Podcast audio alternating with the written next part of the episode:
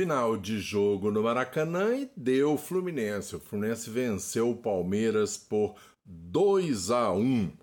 Fábio, grande atuação, Fábio, belas defesas no final, defesas difíceis. Ele vai receber a nota máxima para o perfil do jogo de hoje, que a nota máxima é 8. O Samuel ajudou ali na defesa e tal, mas não teve muito, é, não teve uma atuação mais ofensiva, então nota 6 para ele. O David Braz começou muito mal, doido para entregar, depois melhorou um pouco, nota 5 para ele. O Marlon fez uma boa partida, ainda não está com ritmo total, ainda teve que sair, mas o Marlon aos pouquinhos vai ganhar tranquilamente essa posição de titular ao lado do Nino. Marcelo, nota 6, também faltou um pouco mais de poder ofensivo do Marcelo. O Martinelli no meio correu para um lado para o outro, mas também, como o Fluminense ficou muito preso atrás, principalmente no primeiro tempo, o Martinelli não conseguiu avançar na saída de jogo, né? Então ficou mais preso ali atrás, mas nota 6 para ele. O Danielzinho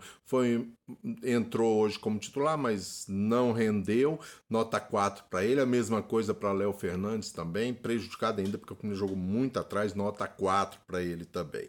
O Arias correu muito, trabalhou, era uma, um escape nas, no gol, no segundo gol ele teve uma participação muito boa, nota 7 para ele, ele fez o gol de pênalti, né? O JK, outro grande nome do jogo, nota 8 para ele, também vai receber a nota máxima. No pênalti fez uma virada bonita, tomou uma rasteira por trás do Luan e aí o pênalti. No segundo gol ele construiu, ajudou a construir a jogada, depois ele pegou dentro da pequena área e marcou o segundo gol do Fluminense, nota 8 para o JK.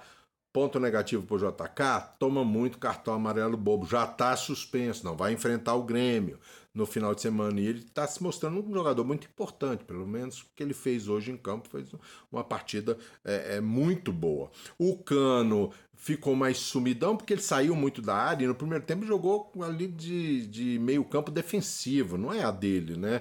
Nota 5 para ele. Aí quem tem que acertar isso aí também é o Fernando Diniz, né? O Lima não entrou bem, Mal pegou na bola, quando uma hora ou outra ele tentava sair jogando, perdia a bola, dava o passe errado, nota 3 para o Lima. O Ganso entrou, tocou pouco na bola, mas o, Gama, o Ganso ajudou muito a tentar conter ali o ímpeto do Palmeiras, segurar um pouco a bola, e ele conseguiu, em alguns momentos, trabalhar ali pela meia direita, inverter jogadas, nota 5 para o Ganso. O Felipe Melo entrou, ali estava um bombardeio aéreo do Palmeiras, ele conseguiu algumas vezes cortar, colocar na linha de fundo, nota 5 para ele. O Lelê entrou mal, perdeu um gol na cara do gol, dentro da pequena área quase, foi expulso. Ah, Lelê, nota 2 para você, né? O Guga também, outra tristeza.